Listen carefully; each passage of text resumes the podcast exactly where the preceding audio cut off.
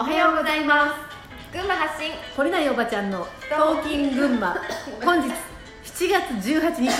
ひろみとゆかりでお送りします。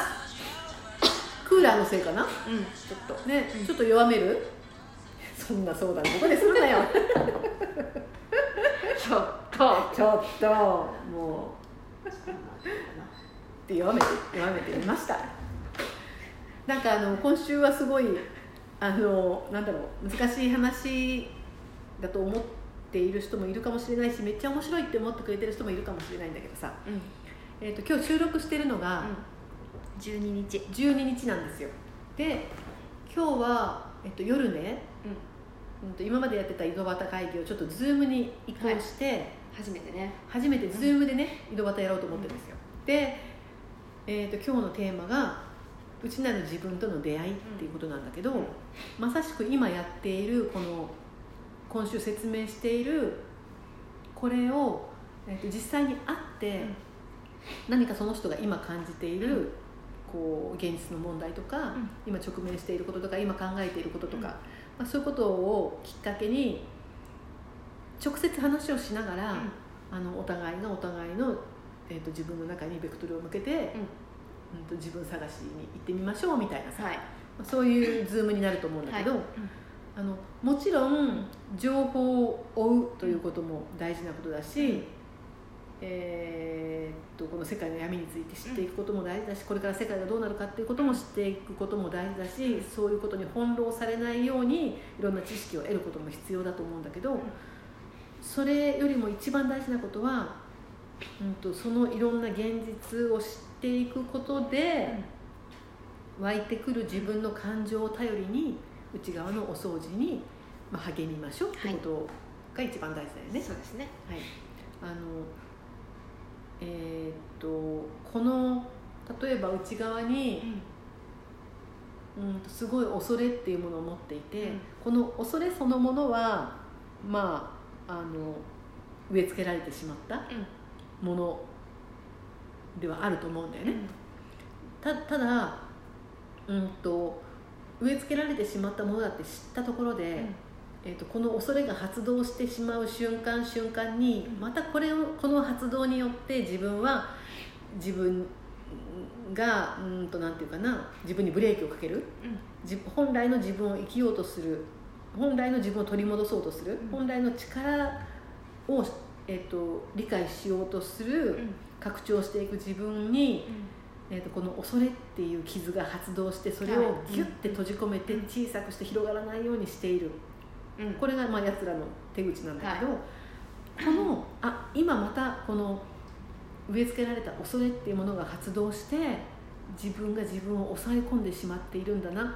その恐れっていうのがこの言動に結びついてしまっているんだなっていうことをその都度外していかないと、やっぱ知っただけではなかなか外れないんだよね。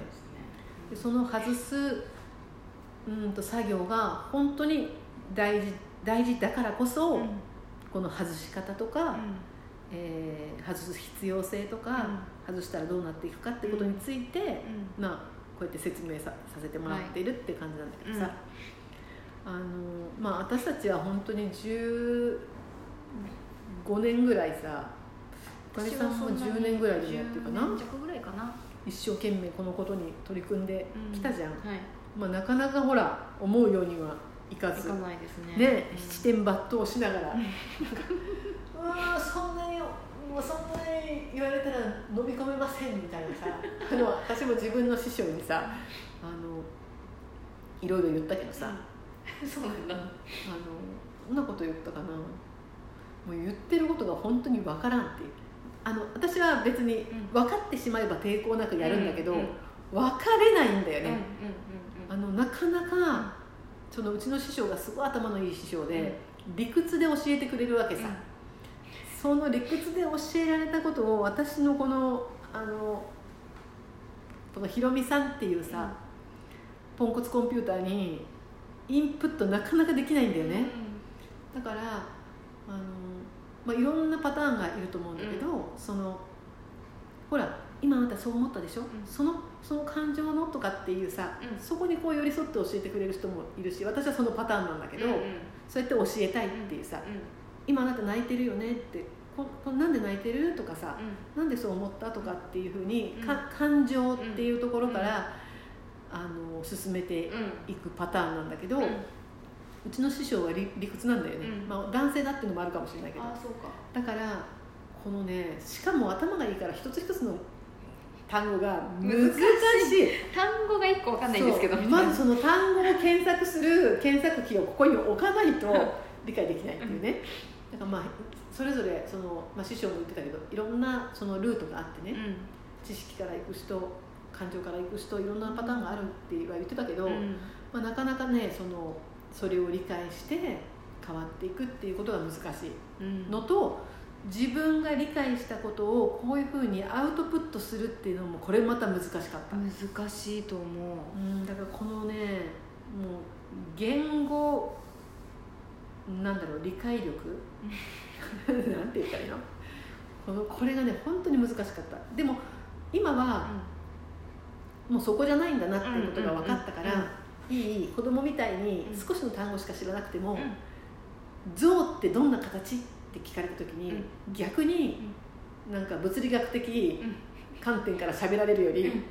あのこんな鼻でねこんな感じって真似された方がめっちゃ分かりやすい。ん。だっていうのが分かったからまあ今はこれで言ってるんだけど本当にこの世界のこの世界で起こっていることやうんとそうねそういうこの内内なること内側で起きていることっていうのを人に説明してそれを理解してもらってその人ができるようになるサポートっていうのは本当に難しいと痛感してる、え。うん、ゆかりさんもさいろいろうん。セッションとかしてるからさ、うん。本当難しいじゃん、難しいですよ本当に。だって一個のことにうん。えっといえなんていうの？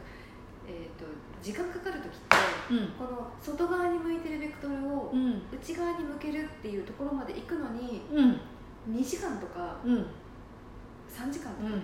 ずーっと話しててやっと最後に「ああそういうことなんだ」っていうところに行けたっていうね。